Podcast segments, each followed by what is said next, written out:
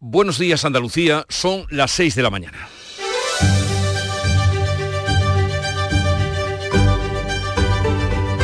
Despierta tu mente, descubre la realidad. En Canal Sur Radio, La mañana de Andalucía con Jesús Vigorra.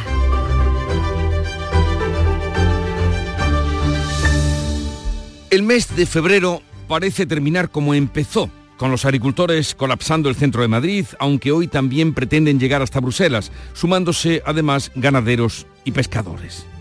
El agro español sigue en pie de guerra en la que sería su cuarta semana. Las protestas de hoy coinciden con la celebración del Consejo de Ministros de la Unión Europea para abordar la crisis del sector primario en el que Europa buscará cómo aplacar las protestas generalizadas en todo el continente. Asaja, COA y UPA, agricultores y ganaderos afectados por las políticas comunitarias, se echan a la calle con el lema del campo exige apoyo, respeto y reconocimiento. Veremos si algo se mueve en el Consejo de Ministros Europeo tan despegado o desapegado de la tierra. Y el gobierno valenciano va a aprobar hoy ayudas para los damnificados del incendio del barrio de Campanar, que dejó 10 fallecidos y 400 vecinos sin casas. La Generalitat Valenciana dará hasta 10.000 euros para gastos de primera necesidad y entre 1.000 y 1.500 mensuales para el pago de alquileres. En paralelo, el ayuntamiento ha dispuesto ya 131 viviendas para realojarlos, así a los que están ya eh, sin casa, en la calle, y están casi dispuestas para entregar esas 131 viviendas. Todas estas ayudas se gestionarán desde una ventanilla única y serán compatibles con las que puedan dar otras administraciones. Los Reyes van a visitar Valencia este lunes para dar su apoyo a las víctimas del incendio. Felipe VI tenía anoche unas palabras para ellos en la apertura del Congreso Mundial de Móviles de Barcelona, Congreso o llegada a Barcelona en la que no fue recibido por el presidente de la Generalitat, Per Aragonés. Un apunte económico. El precio de la luz estará hoy en mínimos del año, por debajo de los 4 euros el megavatio hora en el mercado mayorista. Y del ámbito internacional, una veintena de líderes mundiales se reúnen hoy en París, convocados por Macron para enviar un mensaje claro a Rusia de que el respaldo de Europa a Ucrania se mantiene intacto y posiblemente para agilizar la entrega de armas y municiones a Kiev. Al cumplirse el segundo aniversario de la guerra, Zelensky ha anticipado que se avecina un futuro duro y dio también el número de 31.000 ucranianos muertos en esta guerra. En Canal Sur Radio, la mañana de Andalucía con Jesús Vigorra. Noticias. ¿Qué les vamos a contar a partir de este momento con Paco Ramón? Buenos días, Paco. Muy buenos días, Jesús. Pero será lo primero, el tiempo para hoy, ¿qué nos puedes decir? Comenzamos con una semana nublada y lluviosa, con posibles tormentas acompañadas de granizo incluso por la mañana y por la tarde se abrirán ya grandes claros de norte a sur, salvo en las sierras orientales de la comunidad. La cota de nieve bajará hasta los 1.000, 1.200 metros y el viento soplará todo el día con rachas muy fuertes en el interior oriental. Las mínimas eh, se van a alcanzar hoy por la noche, las máximas oscilarán entre los 13 grados de Jaén y los 19 de Málaga y Almería. Pues vamos ahora a contarles las noticias de este día. Miles de agricultores, ganaderos, incluso pescadores colapsarán hoy el centro de Madrid y de Bruselas, coincidiendo con el Consejo de Ministros de la Unión Europea para abordar la crisis que tiene el sector primario. Europa busca aplacar las protestas generalizadas en todo el continente. Para ello, los ministros europeos deberán decidir sobre la flexibilización de la PAC y la negociación de las cláusulas espejo con terceros países, entre otras reivindicaciones del campo.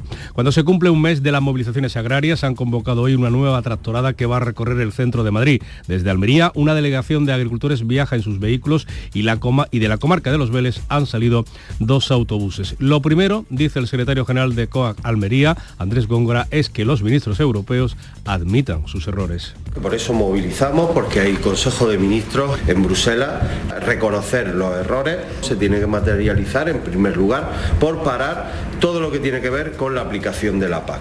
El sector de la pesca se une desde hoy a estas protestas del campo con el reparto de mil bocadillos de calamares durante el recorrido de la marcha madrileña. Lucha contra el narco. En libertad con cargos ha quedado el líder del clan de los Candela y dos de sus lugartenientes detenidos por su implicación en el secuestro de un hombre en Sanlúcar de Barramedia hace ahora una semana. El juzgado de Sanlúcar ha dejado en libertad a los tres detenidos sospechosos del ajuste de cuentas. Los agentes creen que fueron los inductores del rapto del joven marroquí de 33 años que presuntamente habría trabajado para ellos y al que le reclamaban una suma elevada de dinero. La víctima fue tiroteada y torturada. Le cortaron la lengua. Más de 100 agentes de la Policía Nacional han participado en el dispositivo desplegado este domingo en esta localidad gaditana donde se han registrado cinco domicilios. Y en Barbate los vecinos han salido mayoritariamente a la calle este domingo porque no quieren que se identifique a su pueblo con el narcotráfico. Por la dignidad de Barbate ha sido el lema elegido para una manifestación que ha salido desde la plaza del ayuntamiento y ha terminado frente a las puertas de la Guardia Civil, las puertas del cuartel, donde han, han querido reconocer la labor de las fuerzas y cuerpos de seguridad del Estado. El mal hacer de unos pocos dicen, no se puede extender a todo el municipio. El pueblo no se merece esto. El pueblo lo que necesita es trabajo para la juventud. ¿Por qué? Para defender mi pueblo, ¿eh? porque en Barbate vemos gente trabajadora, honrada, humilde, en defensa de Barbate. Mientras en la localidad almeriense de Roquetas, dos narcolanchas han desembarcado a una treintena de inmigrantes en el puerto. Varios particulares comunicaron la llegada de una segunda embarcación con tres motores al puerto roquetero. En ella viajaban alrededor de 20 personas. Este era el momento del desembarco recogido por los vídeos de algunos testigos. Madre mía. Pues, la he visto desde allí. Además, Salvamento Marítimo, en colaboración con las Fuerzas Armadas, enviaba este domingo dos helicópteros para rescatar a seis inmigrantes en la isla de Alborán. En uno de ellos fueron evacuados una mujer y cuatro menores. En el otro, un hombre con síntomas de hipotermia. Caso Coldo. El exministro de Transporte, José Luis Ábalos, se niega a dimitir, pero admite que lo habría hecho si el caso le hubiera estallado al frente cuando estaba en el ministerio. En la agenda del Congreso está previsto que Ábalos presida este miércoles, el próximo miércoles, en la Comisión de Interior, en la que se va a debatir sobre corrupción e impunidad. Mientras, desde el Gobierno, la portavoz Pilar Alegría insiste en que su partido será inflexible con la corrupción, venga de donde venga, y ha remetido contra el Partido Popular, del que dice no aceptará lecciones. Vamos a trabajar en pro de la transparencia y que desde luego tolerancia cero ante la corrupción y ante los corruptos, sean quienes sean, vengan de donde vengan. Por su parte, la vicesecretaria de Organización Territorial de los Populares, Carmen Funes, ha calificado las declaraciones de Ábalos como una extorsión al presidente del gobierno. Ábalos le recordó que por él llegó al gobierno y también Ábalos le recordó a Sánchez que por él puede salir del gobierno. Prosigue el estudio forense para completar la identificación de los 10 fallecidos en el incendio de Valencia. Siete de los cuerpos ya han podido ser reconocidos gracias a las pruebas de ADN. Los otros tres deberán pasar un estudio antropológico por el estado en el que se encuentran. Varios centenares de los afectados permanecen realojados en un hotel a la espera de poder ocupar a partir de esta misma semana las más de 130 viviendas del edificio que el ayuntamiento de la capital valenciana ha puesto a su disposición. La alcaldesa, María José Catalá, habla de quiénes eh, serán los primeros en ser realojados. Priorizar que las primeras familias que puedan desplazarse sean familias con niños y familias que tienen una especial situación. Los Reyes visitarán hoy la capital levantina. Anoche, durante la cena inaugural del Mobile en Barcelona, Felipe VI recordaba las víctimas. El luto de toda Valencia es el luto de toda España. El Gobierno valenciano va a aprobar hoy ayudas para los damnificados. La Federación Española de Municipios y el Senado han convocado también hoy un minuto de silencio en memoria de las víctimas. Y llegamos así al precio de la luz hoy en mínimos de todo el año. Por debajo de los 4 euros el megavatio hora en el mercado mayorista. La media de precios se sitúa en 3,82 euros, pero en las, eh, entre las 3 de la tarde y las 4 la electricidad costará 0 euros el megavatio. Sí, 0 euros, pero en el mercado mayorista, tal y como recoge el operador del mercado ibérico de energía, el OMIE. Una veintena de líderes mundiales se reúnen hoy en París, convocados por Emmanuel Macron para enviar un mensaje claro a Rusia el respaldo de Europa a Ucrania se mantiene intacto. Y este domingo, con motivo del segundo aniversario de la guerra, Zelensky ha anticipado un futuro duro para el país, eh, para su país, que se está quedando sin armas, dice, mientras Rusia prepara una ofensiva para la próxima primavera. Por primera vez, el presidente ucraniano ha cifrado el número de soldados fallecidos en estos dos años de guerra, 31.000, una cifra que otras fuentes duplican y hasta incluso triplican. El Ayuntamiento de Sevilla cerrará la Plaza de España para cobrar la entrada a los nacidos fuera de la ciudad o no estén empadronados en la capital sevillana. El alcalde José Luis San quiere destinar ese dinero, el que recaude, a la mejora de la conservación y la seguridad del recinto monumental. En la calle, disparidad de opiniones. Bueno, si eso sirve para aumentar la vigilancia del monumento, eso también podrá evitar que se siga vandalizando. No me parece bien. Familias que vengan a Sevilla van a tener que empezar a decidir qué cosas quieren ver y qué no. Y en deportes, el Sevilla cae en el regreso de Ramos al Santiago Bernabéu.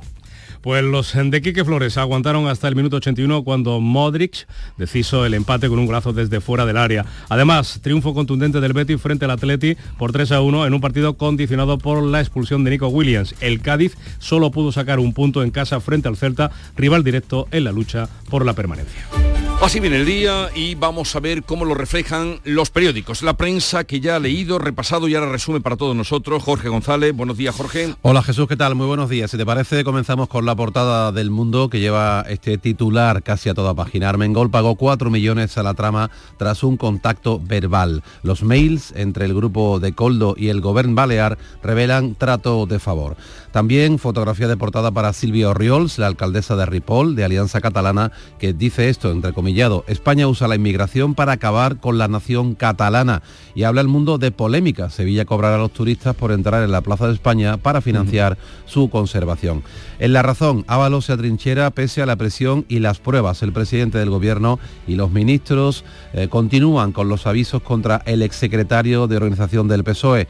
Fotografía de familia también ayer para las autoridades en el Mobile Congress en Barcelona con el rey y con el presidente del gobierno. Nuevo plantón de Aragonés al rey en el Mobile. El país Sánchez ultima una salida personal para Ábalos. El presidente intenta frenar con la eh, renuncia del exministro a su acta de diputado cualquier paralelismo con la corrupción del Partido Popular. También fotografía para el mobile, en este caso de la cena de gala anoche. La inteligencia artificial de la España plurilingüe se abre paso en el mobile. También dice el país en su portada, los obispos ocultaron 300 casos de abusos y en cuanto al fútbol, pues lleva también un apunte en su portada, el Madrid se impone al Sevilla con un, golazo de Modric, 1 a 0. La vanguardia, Sánchez se dispone a soltar lastre para cortar con el caso Coldo. La Ejecutiva Federal del PSOE podría adaptar, adoptar hoy mismo medidas si el exministro Ábalos no renuncia a su acta de diputado. Habla la vanguardia de una legislatura compleja y también fotografía de familia en el mobile. El gobierno impulsará un modelo de lenguaje de la inteligencia artificial en las lenguas oficiales de España. Terminamos con la edición nacional de ABC. La Moncloa y Ferraz esperan que Ábalos no desafíe al partido, temor en el PSOE a la Comisión de Interior que presidirá el miércoles en el Congreso de los Diputados sobre corrupción e impunidad. Ábalos hablando de esto en el Congreso. Vamos a la prensa internacional que nos trae Bea Almeda. ¿Qué has encontrado, Bea? Buenos días. Buenos días, Leo. En el Pravda de Ucrania, declaraciones de Zelensky. Durante la guerra con Rusia murieron 31.000 soldados ucranianos. El presidente Volodymyr dice también que marzo y abril serán difíciles para Ucrania y también que Rusia está preparando una ofensiva a finales de mayo o principios del verano. En Israel, Hayom, periódico de Tel Aviv, esto es noticia de esta noche, el ejército ha presentado el plan para evacuar a la población de las zonas de combate en Gaza. Se espera que el gobierno de la autoridad palestina dimita. Y me voy a Bruselas, en el estándar, leo, continúan las protestas de los agricultores en Bélgica no vengas a Bruselas en coche el lunes, recomienda la policía, los cortes de tráfico serán importantes. En Francia sigue los ecos de un incidente del sábado, manifestantes irrumpieron en una feria agrícola en la que participaba Macron, lo abuchearon, le gritaron y los medios franceses transmitieron en vivo una acalorada discusión entre Macron y los eh, manifestantes. ¿no? Le Monde titulan Macron eh, asegura que la extrema derecha está detrás de los excesos del sábado. Y termino todavía en Francia con el Fígaro. Cuatro esquiadores han muerto en una avalancha de nieve cerca de la ciudad francesa de Lyon. Fueron sorprendidos en el Mont Dogue. A las 7 menos 20 vemos más portadas internacionales. La esperaremos, esa información. La mañana de lunes, además, comenzó la semana con la alegría de Charo Padilla, en el Club de los Primeros animando a vivir la semana. Buenos días. Buenos días, querido. ¿Cómo estás? Muy de bien. lunes, bien, Muy ¿verdad? bien. Lunes, ¿cómo se puede estar? Estupendamente. Hemos estado en Barcelona eh, con eh, Paco y hemos estado en Puerto Santa María con Salvador, que tiene una empresa de material de hostelería y un bar que se tiene que comer de estupendamente en el polígono Salina de Poniente, que hay que ir. Y, y hoy hemos hablado de los nombres, de los nombres Sí. no común, o sea, no ni Jesús, ni Jorge, ni Beatriz, ni Charo. Nombres eh, poco común. Eh, eh, me ha llamado la atención que se ha repetido Tiago tres veces. Que debe estar muy, no sé, muy común. Eso es por el fútbol. Amarata, Jonathan, Siempre hay un motivo. Elga, eh, una abuela me ha llamado y, y me ha dicho los nombres de sus cuatro nietos. Naim, Lania, Ilse y Gris. Debe tener una nuera, un yerno. Increíble, ¿eh? Y lo mejor de todo que me, me partió de risa, dice una... Yo, mi vecina, tiene dos niñas que se llaman Nayara y Ainara. Y yo cuando me las encuentro por la escalera le digo, hasta luego, niña. Nayara y Ainara. Hasta luego, niña. Pues hasta luego, Charo, que En fin. tengas un bonito día. Igualmente para todos. Y ya nos irás contando. Sí, sí, sí, lo sé. Me dice eh, el pinganillo, eh, el gran Victoria Portilla, que tengo poco tiempo. ¿Esto es lo que hay? ¿Cómo que pero si ha, terminado ya? Esto es lo que no hay. trae más. Dale a la Traigo más. Lo que pasa es que me presionas.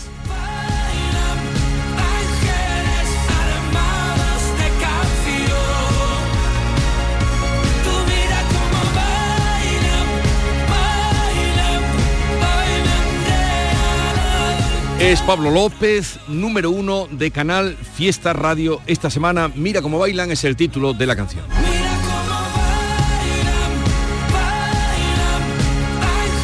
Va a ser una semana importante para Pablo López, va a recoger la medalla, creo que en el acto va a ser él quien cante el himno de Andalucía con, con su piano, veo entrevistas por todos lados y celebramos que sea querido y considerado y homenajeado.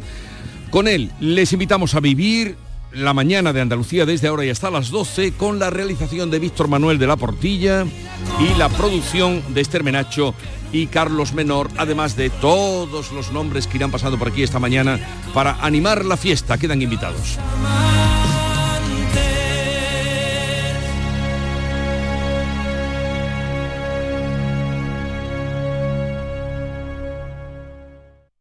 Hola, hijo. ¿Cómo te van las cosas? Dice mi mujer que trabajo demasiado y que tengo mucha tensión acumulada. ¿Tensión? ¿Y tú qué has hecho? ¿Yo? ¿Garbanzos? Mmm, garbanzos. Anda, siéntate y come. Legumbres la pedriza. Tómate tu tiempo. En Canal Sur Radio, la mañana de Andalucía con Jesús Vigorra.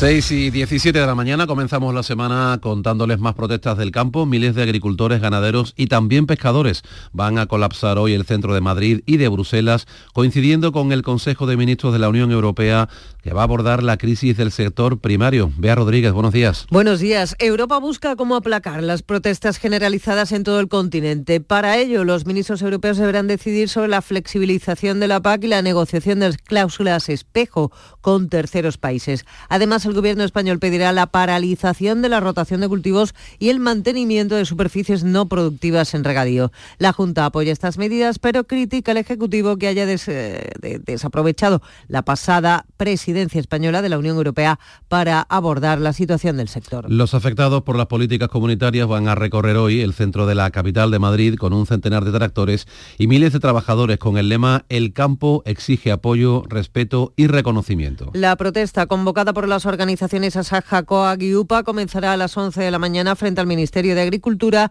y pretende llegar a la oficina de la Comisión Europea en Madrid recorriendo el centro de la capital. Desde Almería, una delegación de agricultores viajan en sus vehículos y de la comarca de Los Vélez han salido dos autobuses. El secretario general de COAG Almería, Andrés Góngora, invita a los ministros a reconocer los errores. También el secretario general de UPA, Cristóbal Cano, valora la predisposición a negociar, pero considera insuficientes los avances.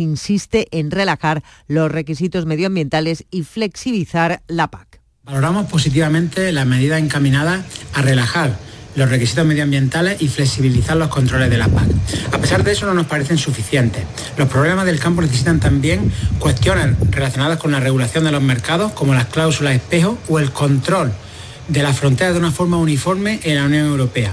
Todavía quedan otras reformas esenciales como la ley de la cadena agroalimentaria, un sistema seguro agrario, de seguro agrario, una fiscalidad acorde a los incrementos de costes e inversiones urgentes en materia de regadíos. Como les contamos, el sector de la pesca se une también desde hoy a estas protestas del campo con el reparto de mil bocadillos de calamares durante el recorrido de la marcha que va a tener lugar esta mañana en Madrid. Pescadores de todas las flotas y puertos de España se unen hoy a los agricultores y ganaderos con el lema Por el futuro de la pesca, la acuicultura las pescaderías y la salud de los consumidores en España. Comparten con el campo las críticas a la obsesión medioambientalista, dicen, de la Unión Europea y reivindican el derecho a una producción y distribución digna de alimentos sin competencia desleal de terceros países, como ha explicado a esta radio el secretario general de Cepesca, Javier Garat. Lo que pedimos es que se haga con los mismos estándares, se exigen a todo el mundo los mismos estándares, porque a nosotros en la Unión Europea nos exigen muchísimo. Y todo eso tiene una costo de explotación. Con otros en condiciones desiguales, pues desde luego lo único que genera es esa competencia desleal y que se vayan poco a poco hundiendo nuestras empresas. En medio de estas protestas, el sector pesquero del Golfo de Cádiz acude hoy o se reúne hoy en Madrid con la Secretaría General de Pesca para analizar la cuota de sardina de este año. La flota reclama un plan de gestión y que se abra el caladero porque aseguran hay recursos suficientes. Patricia Zarandieta. El patrón mayor de la Cofradía de Pescadores de Isla Cristina, Mariano García, reclama una mesa de seguimiento donde se analice la situación de los recursos y del mercado. Sardina tenemos que sentarnos para que en el Golfo de Cádiz exista un plan de gestión ya en condiciones, que no se comprende de que estemos amarrados en épocas donde hay pesca y estemos activos en, épocas donde no hay pesca. Pero pasa con eso, pasa con la cigana y pasa con muchas cosas. Y apuesta porque cada barco se autogestione la cuota para garantizar así su rentabilidad. El encuentro será este mediodía en la Secretaría General de Pesca en Madrid. 6 y 21, hablamos ahora de la lucha contra el narcotráfico. En libertad con cargos, el líder del clan de los Candela y dos de sus lugartenientes detenidos por su implicación en el secuestro de un hombre en Sanlúcar de Barrameda hace una semana. El juzgado de Sanlúcar ha dejado en libertad a los tres detenidos sospechosos del ajuste de cuentas. Los agentes creen que fueron los inductores el rapto del joven marroquí de 33 años que presuntamente habría trabajado para ellos y al que le reclamaban una suma elevada de dinero. La víctima fue tiroteada y torturada, le cortaron la lengua.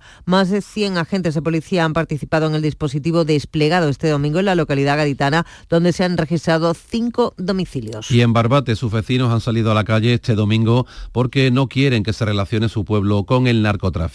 Por la dignidad de Barbate, este ha sido el lema elegido para una manifestación que ha salido de la plaza del ayuntamiento y ha terminado frente a las puertas del cuartel de la Guardia Civil. Informa Beatriz Galeano. Barbate lo ha dejado claro.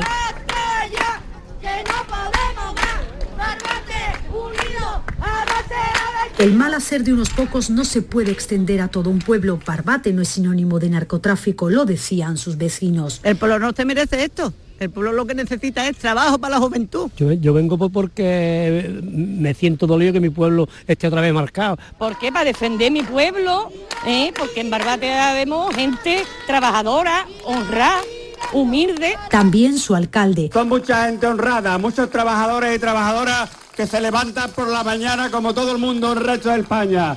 Gracias a todos. Gracias. ¡Viva Barbate! Los barbateños piden más medios para la lucha contra el narcotráfico, también planes de empleo para los jóvenes, pero sobre todo han pedido a los medios de comunicación que no estigmaticen a su pueblo. Eso en Barbate este domingo, en la localidad almiriense de Roquetas, dos narcolanchas han desembarcado a una treintena de inmigrantes en el puerto. Este domingo a mediodía llegaba la primera embarcación. La Guardia Civil interceptaba a 16 inmigrantes, pero horas después, sobre las 6 de la tarde, varios particulares comunicaban la llegada de una lancha negra de tres motores a la misma zona que habría accedido por la bocana del puerto roquetero con unas 20 personas a bordo. Según estos testigos, los inmigrantes echaron a correr en dirección al castillo de Santa Ana.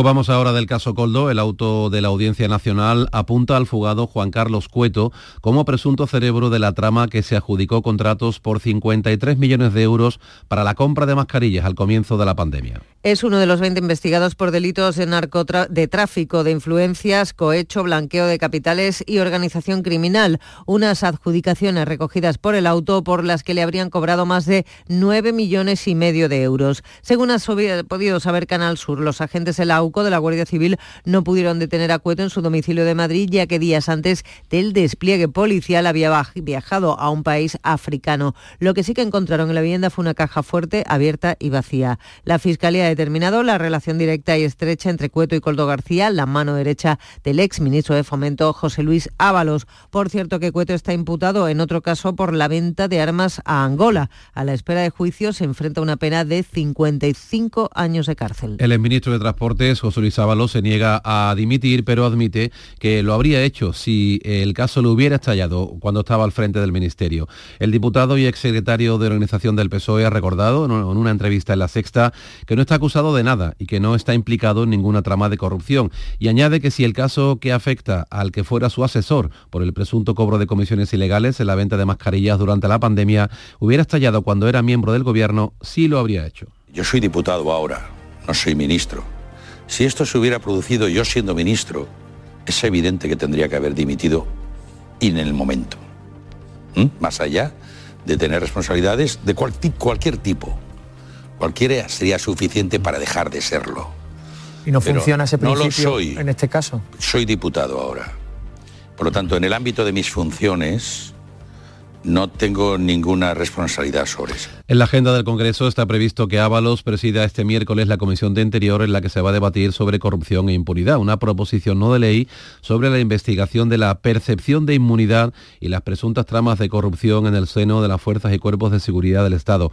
En esa misma sesión también se verá uh, una proposición no de ley para que el Gobierno proceda a la declaración de profesión de riesgo al trabajo que realizan precisamente los miembros de la Policía Nacional y la Guardia Civil a petición del Grupo Parlamentario Popular. El PSOE dice que será implacable con la corrupción, venga de donde venga, y el PP exige a Pedro Sánchez que aclare las palabras de Ábalos. La portavoz del Gobierno, Pilar Alegría, insiste en que su partido será inflexible con la corrupción, venga de donde venga, y ha remetido contra el PP, del que dice que no aceptan lecciones. Que el Partido Socialista tiene unos principios inquebrantables, que siempre vamos a colaborar con la justicia, que siempre vamos a trabajar en pro de la transparencia y que desde luego tolerancia cero ante la corrupción y ante los corruptos, sean quienes sean, vengan de donde vengan, tolerancia cero.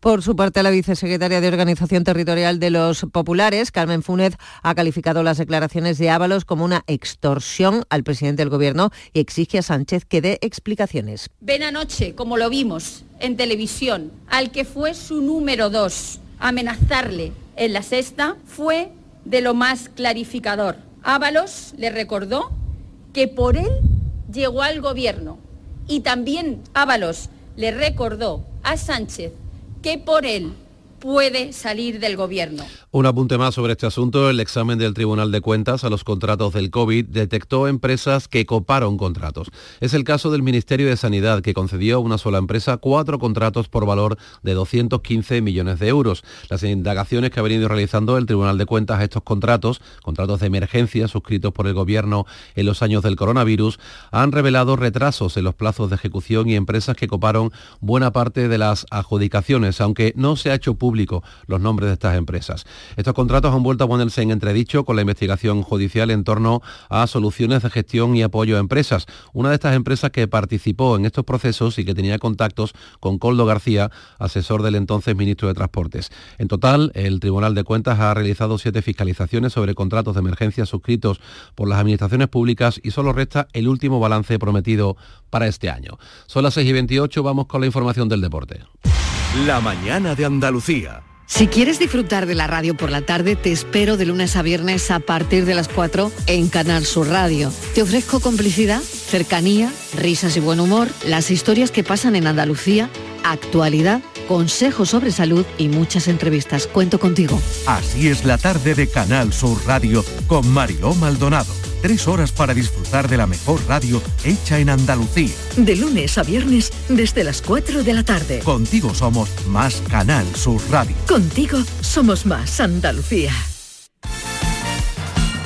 Suerte desigual para los equipos andaluces este, este fin de semana. Carlos Gonzalo, ¿qué tal? Buenos días. Hola, ¿qué tal? La vigésimo sexta jornada de Liga en Primera División nos dejaba la victoria del Real Betis ante el Atleti de Bilbao, el empate del Cádiz y también del Almería frente al Celta de Vigo y el Atlético de Madrid, respectivamente, y la derrota del Sevilla por 1 a 0 en su visita al Real Madrid. Está todavía por disputarse el partido entre el Granada y el Valencia, que fue aplazado. Esta semana, además, vuelve la Copa del Rey. En semifinales, mañana, Real Sociedad Mallorca, con empate a 0 en el partido de ida. El jueves, Atlético de Bilbao frente a Atlético de Madrid. El conjunto bilbaíno se imponía en la ida por 1 a 0. La selección española femenina de fútbol disputará este miércoles la final de la Liga de Naciones ante la selección de Francia. Gracias a su victoria frente a Países Bajos, el equipo de Monse Tomé conseguía además clasificarse para los Juegos Olímpicos de París y la selección española de baloncesto que dirige Escariolo pierde su segundo partido de clasificación para el próximo Eurobásquet. Lo hizo ante Bélgica por 58 a 53.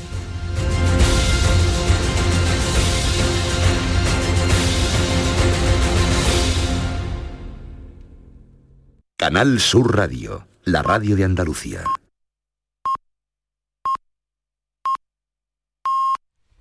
Andalucía despierta, son ya las seis y media de la mañana. La mañana de Andalucía con Jesús Vigorra.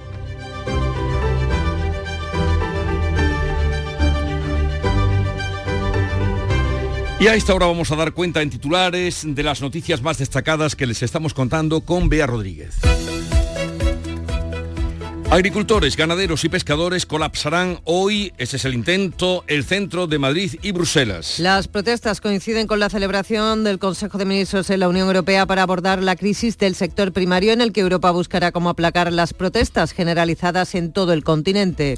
En libertad con cargos, el líder del clan de los Candela y dos de sus lugartenientes detenidos por su implicación en el secuestro de un hombre en Sanlúcar de Barrameda hace una semana. En Barbate, sus vecinos han salido a la calle este domingo porque no quieren que se relacione su pueblo con el narcotráfico. Caso Coldo, el PSOE dice que será implacable con la corrupción venga de donde venga y el Partido Popular exige a Pedro Sánchez que aclare las palabras de Ábalos que se niega a dimitir. La Audiencia Nacional apunta al fugado Juan Carlos Cueto como presunto cerebro de la trama que se adjudicó contratos por 53 millones de euros para la compra de mascarillas al comienzo de la pandemia. Prosigue el estudio forense para completar la plena identificación de las 10 víctimas del incendio de Valencia. Los vecinos denuncian que no funcionaron las alarmas antiincendios ni los detectores de humo. Hoy recibirán la visita de Felipe VI y la reina Leticia. El Ayuntamiento de Sevilla cerrará la Plaza de España y cobrará entrada, aunque los sevillanos no tendrán que pagar. El dinero recaudado se destinará a mejorar su conservación. El monumento recibe más de 3 millones de visitas al año.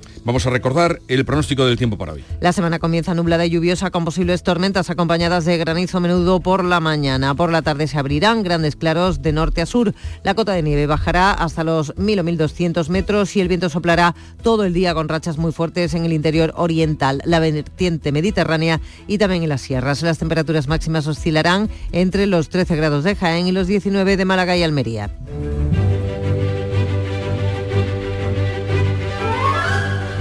Hoy es San Alejandro de Contastin Constantinopla, Constantinopla, ahora sí. Recuerdo de Constantinopla. Fue el primer obispo de Capadocia, murió encadenado tras crueles tormentos durante la persecución de Decio. Era conocido por ser un anciano célebre, por el celo que ponía en su fe. Fue elegido para la sede alejandrina como sucesor de San Pedro. Realizó una gran obra evangélica y conciliadora frente a los problemas que tenía entonces la iglesia en Egipto. También levantó la iglesia de San Teonás y luchó en defensa de la ortodoxia cristiana.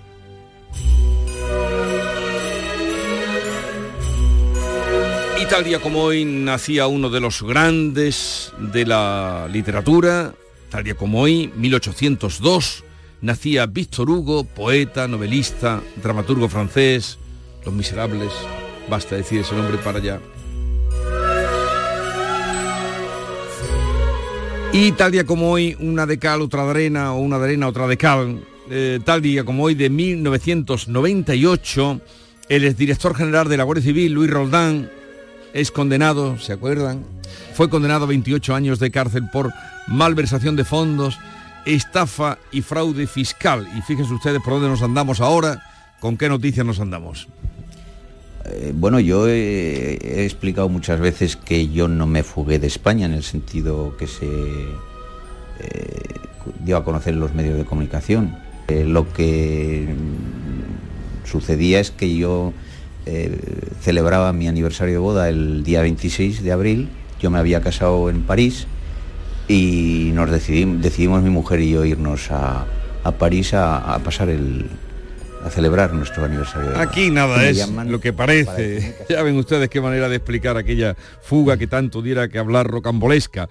Pues eso ocurrió tal día como hoy. Una cita la tomamos de Víctor Hugo, como no estando ahí el padre literario de Francia y casi de Europa, que dice así, y viene bien hoy por ser lunes a todos los que mm, reniegan o, o los que gustan de los lunes. El trabajo endulza siempre la vida, pero los dulces no le gustan a todo el mundo. El trabajo endulza siempre la vida, pero los dulces no le gustan a todo el mundo.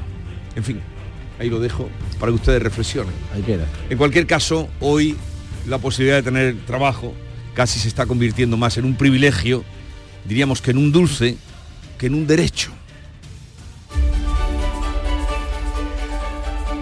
Vamos ahora a dar un repasito a la prensa andaluza, en concreto cabeceras más destacadas de Andalucía. Jorge, ¿qué has encontrado? Pues mira, mucho fútbol, mucho deporte hoy en las cabeceras de los diarios que se editan en Andalucía. ¿Tú recuerdas la em, portada o el cartel, mejor dicho, de la película Platoon de Oliver Stone? Sí, hombre, no, ¿cómo no voy a recordar? ¿No te recuerda un poco la foto que viene en Diario de Cádiz en portada? A ver. Ese futbolista de rodillas, sí. con los brazos hacia atrás, como si le hubieran disparado por detrás, como el personaje de la película de Oliver Stone. Sí, sí, quitando a los... Bueno, quitando a los, a los que están detrás, no con pantalón corto, con camiseta, pero bueno, es un poco bien así. Traído, Bien traído, Bueno, eh, este es el titular más destacado de Diario de Cádiz. Barbate se une para defender su dignidad como pueblo. Unas 5.000 personas se manifiestan en contra de las acciones violentas de los narcos. Diario de Sevilla, también mucho fútbol en la portada del diario hispalense. El Betis resurge, victoria 3 a 1 frente al Athletic. Modric derrota al, eh, sella la derrota de un Sevilla con poca fe, que perdió por 2 a 1 frente al Real Madrid. También en la portada Diario de Sevilla, la izquierda rechaza cobrar por visitar la Plaza de España. El PSOE lo considera una ocurrencia. El alcalde Sanz propone un cierre para turistas. Huelva Información, oleada de robos en viviendas en Lucena del Puerto. Los vecinos de la, urbanización de Santa Catalina denuncian cuatro o cinco hurtos cada semana. El día de Córdoba, Córdoba sumará 12 conexiones de más de alta velocidad con Madrid. Málaga hoy, hoteleros garantizan el agua a sus clientes gracias a los aljibes, dispositivos en las duchas y los inodoros contribuyen al ahorro desde hace ya décadas. Y Málaga se suma, uh, suma ya ocho casos de viruela del mono en este año. Salud contabilizó en todo 2023 un total de 12 infectados en la provincia malagueña.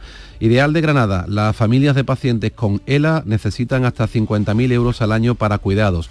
Más de 70 enfermos están diagnosticados en Granada, que es pionera en servicios a domicilio.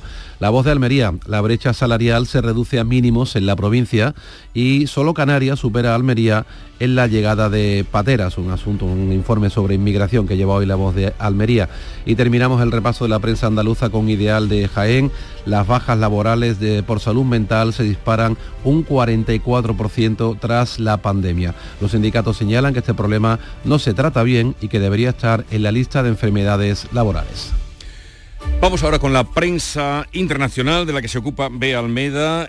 Le, el expresidente brasileño Jair Bolsonaro reúne a miles de seguidores en Sao Paulo mientras es investigado por golpismo. El acto reúne a 185.000 seguidores, que es una barbaridad, es un auténtico acto de fuerza mientras eh, avanza la investigación por la intentona golpista de 2023, que fue muy parecida a la del Capitolio en Estados Unidos. Ha pedido a los legisladores que aprueben una amnistía para las personas condenadas por invadir las sedes de la Presidencia, el Congreso y la Corte Suprema en Brasilia el 8 de enero de 2023. Y por otra parte, las protestas de los agricultores vuelven a las primeras planas. En el belga Le Soir, la ira no cesa. Los tractores tomarán la capital eh, hoy lunes y se esperan muchos cortes de tráfico porque hoy se reúne Hoy es la reunión mensual del Consejo de Ministros de Agricultura. Y novedades en los frentes de guerra abiertos. Pues el diario Al-Quds de Palestina avanza. El primer ministro Mohamed Estalle anuncia la dimisión de su gobierno esta mañana. Noticia que llega después de la visita del presidente Abbas a Jordania y su reunión con el rey Abdullah II. En el Times of Israel, el primer ministro Netanyahu dice a la televisión estadounidense que la incursión eh, en Rafah podría retrasarse si se logra un acuerdo sobre los rehenes con Hamas. retrasarse, pero no cancelarse. Habrá incursión a Rafah. El Jerusalem Post, Defensa, presenta la operación militar mm, y el plan de evacuación de Rafah, porque mm, ya lo ha dicho Netanyahu, eso va a pasar. Eh, lo han aprobado esta madrugada, además con un plan para eh, proporcionar asistencia humanitaria a la franja de Gaza. Y sobre el otro conflicto, lean el Guardian, que Zelensky dice que han muerto 31.000 soldados, la primera cifra eh, que da en dos años, y el presidente de Ucrania también admite que el armamento occidental escasea y avisa de que Rusia prepara una nueva ofensiva para la primavera. Algo interesante en la prensa estadounidense. En el Washington Post, el tiempo corre en contra de Donald Trump, que enfrenta una crisis inmediata de efectivo de más de 500 millones de dólares, que es el coste de las dos condenas eh, que ahora eh, le han impuesto los, em, los jueces y, y, que tiene que pagar 500 millones de dólares que van a poner a prueba los límites de su riqueza personal. Y termino con Le Matan de Marruecos. Se esperan nevadas para el lunes y el martes en varias provincias eh, marroquíes, porque a lo mejor no hay mucha gente que lo sepa, pero hay dos estaciones de esquí en Marruecos, la de Ucaimeden, no sé si se, pronuncia así, y la de Michlifen.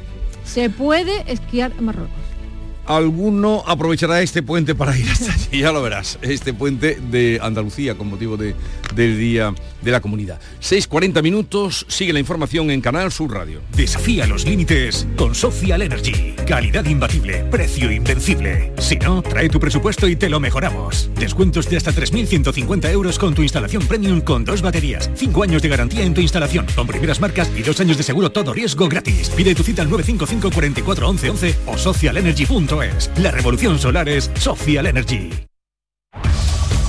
En Canal Sur Radio, la mañana de Andalucía con Jesús Vigorra.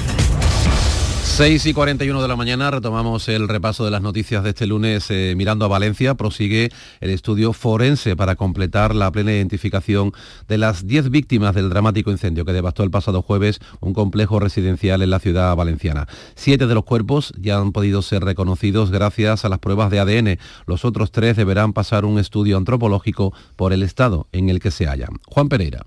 Los juzgados de Valencia están a la espera de los resultados de los análisis realizados a los cadáveres para garantizar la plena identificación de las víctimas. Es imprescindible para que el juez entregue los restos mortales a los familiares, mientras muchos de los afectados por el incendio permanecen realojados en un hotel a la espera de poder ocupar a partir de esta semana las 131 viviendas del edificio que el Ayuntamiento de Valencia ha puesto a su disposición. La alcaldesa María José Catalá habla de quiénes serán los primeros en ser realojados que las primeras familias que puedan desplazarse sean familias con niños y familias que tienen una especial situación.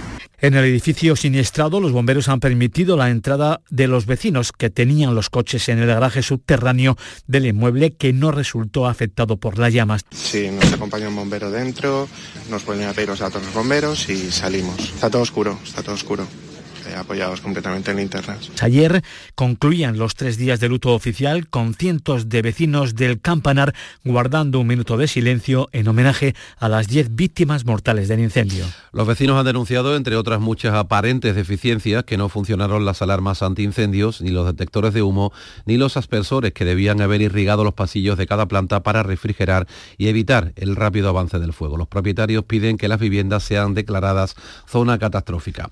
Hoy el Senado va a guardar además a mediodía un minuto de silencio en memoria de los fallecidos en el incendio de Valencia. Además, la Federación Española de Municipios y Provincias ha convocado a los ayuntamientos a celebrar un minuto de silencio hoy en memoria de los fallecidos en el incendio de Valencia. Están citados, como decimos, a mediodía a las puertas de los ayuntamientos, también de las diputaciones, en solidaridad con estas eh, víctimas, con sus familiares. Además, desde la Federación de Municipios y Provincias se ha hecho llegar el máximo reconocimiento a los equipos de extinción y de emergencias por el trabajo desempeñado ante este suceso que ha conmocionado sin duda a todo el país. Aquí en Andalucía hay edificios con el mismo tipo de fachada que los edificios devastados por el fuego en Valencia. Expertos alertan de la necesidad de una revisión para evitar otra tragedia similar. En Granada, Susana Escudero. Se llama fachada ventilada, un sistema de alta calidad y tecnificación. Por sus características facilita la propagación del fuego y por ello en 2019 cambió la normativa nacional para que fuera obligatorio el uso de materiales incombustibles. Pero los edificios de Valencia eran anteriores a la normativa y también algunos de Andalucía. De ahí que expertos como Luis Delgado, arquitecto y profesor de la Universidad de Granada, pidan una revisión. Andalucía tiene ejemplos de, de edificios con fachada ventilada con esas características. Entonces, insisto en que debíamos de hacer un esfuerzo por eh, evaluar el tamaño del problema para que no vuelva a pasar. En Andalucía son muchos los edificios en los que se está interviniendo para hacerlos más eficientes. En estas fachadas llamadas SATE se utilizan materiales combustibles, pero los expertos afirman que sí son seguras. Ha sido detenida la madre del bebé de ocho meses que fue hallado muerto en las inmediaciones del Caixa Forum en Zaragoza. La investigación del caso está bajo secreto de sumario a cargo del grupo de homicidios y desaparecidos. No han trascendido detalles sobre la muerte del pequeño. Desde el pasado viernes no se sabía nada de la madre y tampoco del hijo, por lo que la asociación SOS Desaparecidos de Aragón había emitido una alerta. La mujer de 31 años se encuentra en dependencias policiales a la espera de pasar a disposición judicial. La Guardia Civil está investigando investigando a 34 personas por un delito de maltrato y abandono de animales en varios municipios de Málaga. Los agentes del Seprona han rescatado más de un centenar de animales en una situación absolutamente deplorable. En Málaga, José Valero. Los agentes de la Guardia Civil de Málaga han encontrado animales con distintas formas de maltrato. Escuchamos al portavoz de la Guardia Civil. Han sido rescatados más de un centenar de animales. Eh, los agentes se encontraron en su mayoría con perros que se encontraban enfermos, con leishmaniosis o sarna otros a los que habían amputado partes del cuerpo e incluso asesinado a golpes. Los investigadores han llevado a cabo 236 actuaciones relativas a la inspección de perreras de particulares, explotaciones ganaderas, núcleos zoológicos y refugios de animales. En ellas han detectado más de 500 infracciones administrativas a la normativa sobre animales relacionadas principalmente con el bienestar animal, la falta de idoneidad de los alojamientos, falta de alimentación y agua, higiene animal, falta de asistencia veterinaria o registros documentales y sanitarios. Más de 150.000 empleados de la banca están llamados hoy a un paro de dos, horas de dos horas para pedir una subida de sueldo. Los sindicatos mayoritarios del sector financiero han convocado estos paros parciales entre las 8 de la mañana hasta las 11 como medida de presión en medio de las negociaciones de los convenios colectivos que se están produciendo esta misma semana. La Junta y el Ayuntamiento de Sevilla van a desinfectar el colegio al que acude un niño de 6 años que ha dado positivo por viruela del mono junto a dos familiares. Además, Salud va a poner en marcha un protocolo de prevención en el colegio y recuerda que el riesgo de contagio es bajo. Se va a informar a los padres de las medidas básicas recomendadas como son el lavado frecuente de las manos o el uso de mascarillas hasta el próximo 12 de marzo, que es cuando se calcula que el virus adquirido en estos casos deja de ser contagioso. Los expertos lanzan un mensaje de tranquilidad, por lo tanto, y llaman a la vacunación a las personas que hayan estado en contacto con los afectados. Recuerdan que deben estar aislados durante al menos tres semanas. El epidemiólogo Amos García, en declaraciones a Canal Sur Radio, subraya que la posibilidad de contagio en el contexto escolar es escasa. Se trata de un brote intrafamiliar, es decir, eh, eh, hasta este momento un brote consolidado en un ámbito familiar considerado. Por lo tanto, eh, tranquilidad, mm, prudencia, vamos a seguir conviviendo con casos, aunque un porcentaje bajísimo, y esta es la realidad a la que nos tenemos que enfrentar. El exdirector de Salud Pública de la Organización Mundial de la Salud, Daniel López Acuña, llama a investigar cómo se generó la transmisión y a rastrear los contactos estrechos de los dos adultos. Por igual hay que acometer el rastreo de contactos del niño y de los dos adultos. De lo que se trata es de establecer qué generó la transmisión, cómo se generó la transmisión, quiénes han sido los contactos estrechos de los dos adultos. Seguramente el niño se contagió por contacto eh, con ropa de cama o contacto estrecho con los adultos en casa.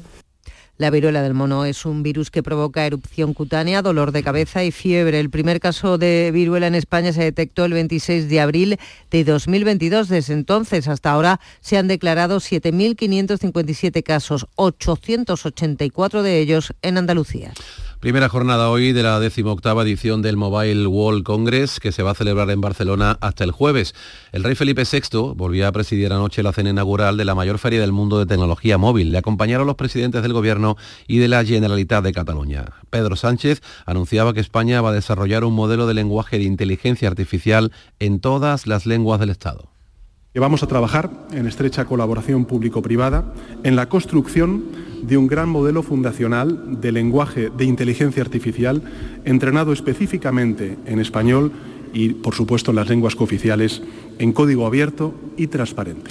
Una veintena de líderes mundiales se reúnen hoy en París, convocados por el, presidente francés, por Emmanuel Macron, para enviar un mensaje claro a Rusia. El respaldo de Europa a Ucrania se mantiene intacto. Por parte de la Unión Europea acudirán Pedro Sánchez, el alemán Olaf Scholz, el belga Alexander De Croo, entre otros. También podrá, habrá representación estadounidense y canadiense que asistirán al Palacio del Eliseo y este domingo en una rueda de prensa con motivo del segundo aniversario de la guerra, Volodymyr Zelensky ha anticipado un futuro duro para su país, que se está quedando, dice, sin armas, mientras Rusia prepara una ofensiva en primavera. Por primera vez el presidente ucraniano ha cifrado el número de soldados muertos en 31.000.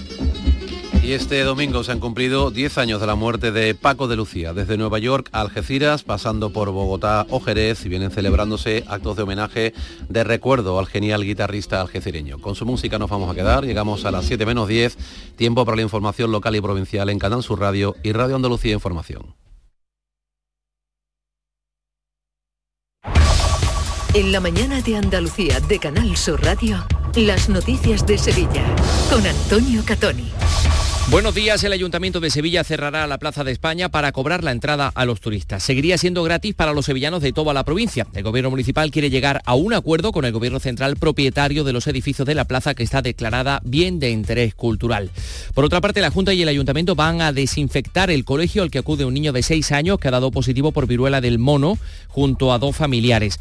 Salud va a poner en marcha un protocolo de prevención en el centro recuerda que el riesgo de contagio es bajo. Además, en lo laboral, la plantilla del Servicio Municipal de Grúa ha comenzado esta madrugada sus movilizaciones paros parciales en cada turno y durante 10 días alternos de aquí al viernes de Dolores, que es cuando comienzan una huelga indefinida. El otro titular, en la lluvia, en las horas que llevamos de lunes, se han recogido casi 8 litros en Cazalla de la Sierra, 8 litros por metro cuadrado, claro está, y este domingo han sido 6 y medio en la Puebla de los Infantes. Así que el tiempo, pues precipitaciones débiles a moderadas, más intensas y frecuentes durante las primeras horas de este día durante la mañana, pero a partir del mediodía se abrirán claros. Los vientos moderados, intervalos fuertes de componente oeste y rachas ocasionalmente muy fuertes en las sierras. Y las temperaturas sin cambio. 17 grados de máxima esperamos en Morón, 18 en Écija y 19 en Lebrija y Sevilla, donde ahora tenemos 15 y llueve levemente. Enseguida desarrollamos estos y otros asuntos, realiza Cristina Nogales. Plaza de Toros de Sevilla, Empresa Pajés, abono de localidades de la temporada taurina 2024, renovación de abonos del 26 de febrero al 5 de marzo, nuevos abonos del 26 de febrero al 9 de marzo, abono especial para jóvenes y jubilados, posibilidad del pago fraccionado del abono, horas de taquilla de 10 a 2 y de 5 a 8 en las taquillas oficiales de la empresa, en la Plaza de Toros, Paseo de Colón, lamaestranza.es, patrocinado por Caja Rural del Sur. Cada noche, de lunes a viernes a las 10, Canal Sur Radio te acerca a la Semana Santa. El llamador. En Canal Sur Radio, las noticias de Sevilla. El Ayuntamiento de Sevilla cerrará la Plaza de España y cobrará la entrada, aunque seguiría siendo gratis para los nacidos en la capital y la provincia y para los empadronados en la capital. Así consta en el borrador que maneja el gobierno municipal. Los edificios que componen la plaza están catalogados como bien de interés cultural, como BIC, con la categoría de monumento desde julio del año 2023, si bien el espacio semicircular es de titularidad municipal. Por eso el objetivo del Ayuntamiento es llegar a un acuerdo con Hacienda para la gestión de los espacios abiertos del recinto, porque ese edificio central está ocupado por la Administración del Estado. El alcalde José Luis Sanz defiende así el proyecto. Gracias al cobro eh, de la entrada en la Plaza de España, podremos mantener un servicio de vigilancia durante 24 horas y lo que es más importante, tener un taller de restauración permanente para el mantenimiento de la Plaza de España. La plaza es el segundo monumento más visitado de Sevilla, con más de 3 millones y medio de turistas al año. El espacio libre, de grandes dimensiones, 230 metros de diámetro interior entre las dos torres, la Torre Norte y la Torre Sur. Reacciones entre los distintos grupos municipales. Los socialistas consideran que el cierre supone hurtarle un espacio público a los sevillanos y que el proyecto va en contra de la idea con la que la concibió el arquitecto Aníbal González. Así lo señala Antonio Muñoz, que vuelve a apostar por la tasa turística. Reitero que la solución para la intervención, la conservación en el patrimonio de nuestra ciudad es la tasa turística. Por tanto, ese es el camino que hay que trabajar, ese es el camino donde hay que indagar, pero no privatizar el espacio público. La portavoz de Compodemos Izquierda Unida, Susana Hornillo, asegura que la iniciativa le genera, cuanto menos, incertidumbre. En primer lugar, porque un conjunto patrimonial como este no puede ser alterado así a la ligera, sin contar con los informes correspondientes y sin contar con la gente. En cualquier caso, tenemos claro que si lo que quiere es privatizar y enjaular este espacio público, eso no va a funcionar. Pero en la calle ya está, está también el debate. Bueno, si eso sirve para aumentar la vigilancia del monumento, eso también podrá evitar que se siga vandalizando. Me parece bien. A mí me parece que si es una aportación simbólica, pues no estaría mal, pero si hay que pagar 5, 8 euros, 10 euros como la catedral, como el Alcázar, no me parece bien. Familias que vengan. Pues estaremos pendientes también de lo que diga la Comisión de Patrimonio. 6 y 54. Empieza el día a tope de energía en Basic Fit, en casa o en el gym a la vuelta de la esquina. Apúntate ahora, disfruta de cuatro semanas extra y llévate una mochila. Siéntete bien y haz del fitness tu básico. Te quedan cuatro días. Ver condiciones en basic-fit.es. Basic Fit. Las noticias de Sevilla. Canal Sur Radio. Salud se pone hoy en contacto con los padres que tienen a sus hijos en el colegio de la capital, donde un niño de 6 años ha dado positivo en viruela del mono. Les va a recordar las medidas de prevención. También han dado positivo dos adultos de la misma familia, aunque son todos casos leves y el riesgo de contagio es muy bajo. Más datos, Asunción Escalera. Los afectados tienen síntomas muy ligeros y Salud recuerda que para que exista contagio debe producirse contacto estrecho, ya que el virus se transmite a través de fluidos y eso hace muy improbable la transmisión. En todo caso, se recomienda la vacunación a los compañeros de clase. Consiste en una única dosis que se administra vía subcutánea. Además, la Consejería de Desarrollo Educativo y el Ayuntamiento van a proceder a desinfectar el centro. Hay hoy que sumar medidas básicas para todos, como son el lavado frecuente de manos, reducir la interacción social y el uso recomendado de mascarillas hasta el 12 de marzo, que es cuando acaba la cuarentena. El mensaje de los epidemiólogos es de tranquilidad, como señala Amos García Rojas, dice que es una enfermedad de fácil abordaje sanitario, a la vez que los contagios son altamente improbables. La posibilidad de transmisión de la enfermedad de una persona a otra no es fácil, requiere de unas situaciones que hacen complicada, complicada la transmisión del problema. En lo laboral, la plantilla del Servicio Municipal de Grúa de Sevilla ha comenzado esta madrugada sus movilizaciones, paros parciales en cada turno, durante 10 días alternos de aquí al Viernes de Dolores, que es cuando comienzan una huelga indefinida. En Semana Santa y Feria serán todos los días. Solo habrá, por tanto, una grúa para urgencias como servicios mínimos. El representante de los trabajadores, Santiago López, pide al ayuntamiento que publique un nuevo pliego de condiciones para conceder el servicio a otra empresa concesionaria que la actual incumple todas las condiciones la que vamos a empezar con paros hasta el día 21 y a partir del día 22, que ya viene dolor, empezamos ya con otro tipo de medidas que además se incrementará. También eh, los vecinos de los barrios afectados por los cortes de luz vuelven a movilizarse hoy en la Plaza Nueva. A las 11 se concentran para pedir al alcalde más implicación porque las calles de sus barrios están a oscuras. Y este fin de semana también la Marea Blanca ha reunido a unas 7.000 personas que se han manifestado en Osuna contra los recortes y el deterioro de la sanidad en la comarca. 6 y 57. Tomarartesanía.com es la nueva web de Tomar Artesanía, marca de referencia en el traje de corto. Descubre en tomarartesanía.com las tendencias en sastrería campera para el caballista y la amazona. Visita nuestras tiendas en Huelva y Sevilla para tu traje a medida. Vístete en tomarartesanía.com. Da rienda suelta a tu pasión. Este martes os esperamos en el Auditorio Nissan Cartuja de Sevilla para disfrutar del show del comandante Lara, en vivo y en directo Comenzamos a las 6 de la tarde. Y gracias a este maravilloso público, el show del comandante Lara. Vive una tarde espléndida de alegría, humor e ingenio con el show del comandante Lara. Con la colaboración del auditorio Nissan Cartuja.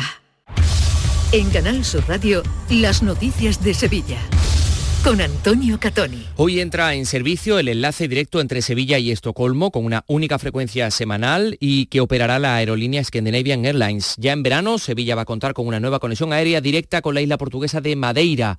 Estará operativa cada martes entre el 9 de julio y el 10 de septiembre. El consejero de Turismo, también de Cultura, Arturo Bernal, ha asegurado en una entrevista en Diario de Sevilla que ya se trabaja para ampliar el Museo de Bellas Artes en el Palacio de Monsalve. Se espera concretar en breve un calendario con el ministro de Cultura Para que las obras se ejecuten a la vez que las del arqueológico. Y en cuanto a las atarazanas, dice que los contenidos reflejarán lo que era Sevilla cuando se construyeron, cuando se construyó ese edificio. Debe ser un elemento de interpretación y de explicación de la posición de, Sevilla en, ese mundo, sino también todos los elementos que confluyen para que efectivamente se dé esa situación de cierto, de gran relevancia ¿no? que tenía Sevilla. Y ahí no solamente está, como digo, la comercial, la mercantil o la económica, pero también la artística. Bueno, y también han comenzado obras para mejorar los accesos al cementerio de San Fernando. Vamos con la información deportiva. Carlos Gonzalo, buenos días. Hola, ¿qué tal? El Real Betis se resarció de su fiasco europeo ante el Dinamo de Zagreb con una holgada victoria por 3 a 1 ante el Athletic de Bilbao. Chimi Ávila, Yuri en propia puerta y Cardoso apuntalaron la victoria del cuadro verde y blanco. Por cierto que la asistente del colegiado principal, Guadalupe Porras, tuvo que ser hospitalizada debido a un golpe en su cabeza con una cámara de televisión que se encontraba en la banda. Por fortuna y pese a haber perdido la conciencia unos instantes, se encuentra bien. El Sevilla, pese a hacer un partido serio y ordenado, perdía por la mínima 1-0 ante el Real Madrid en el Santiago Bernabéu. También estuvo marcado el partido por algo, por la lesión del árbitro principal, Díaz de Mera, que tuvo que dejar su puesto al colegiado de Primera Federación, Fernández Buerco. Hoy comienza el plazo para renovar los abonos de cara a la temporada taurina en la Real Maestranza. Los interesados pueden hacerlo hasta el lunes de la próxima semana, día 5 de marzo. Llueve en Sevilla, a esta hora tenemos 15 grados en la capital.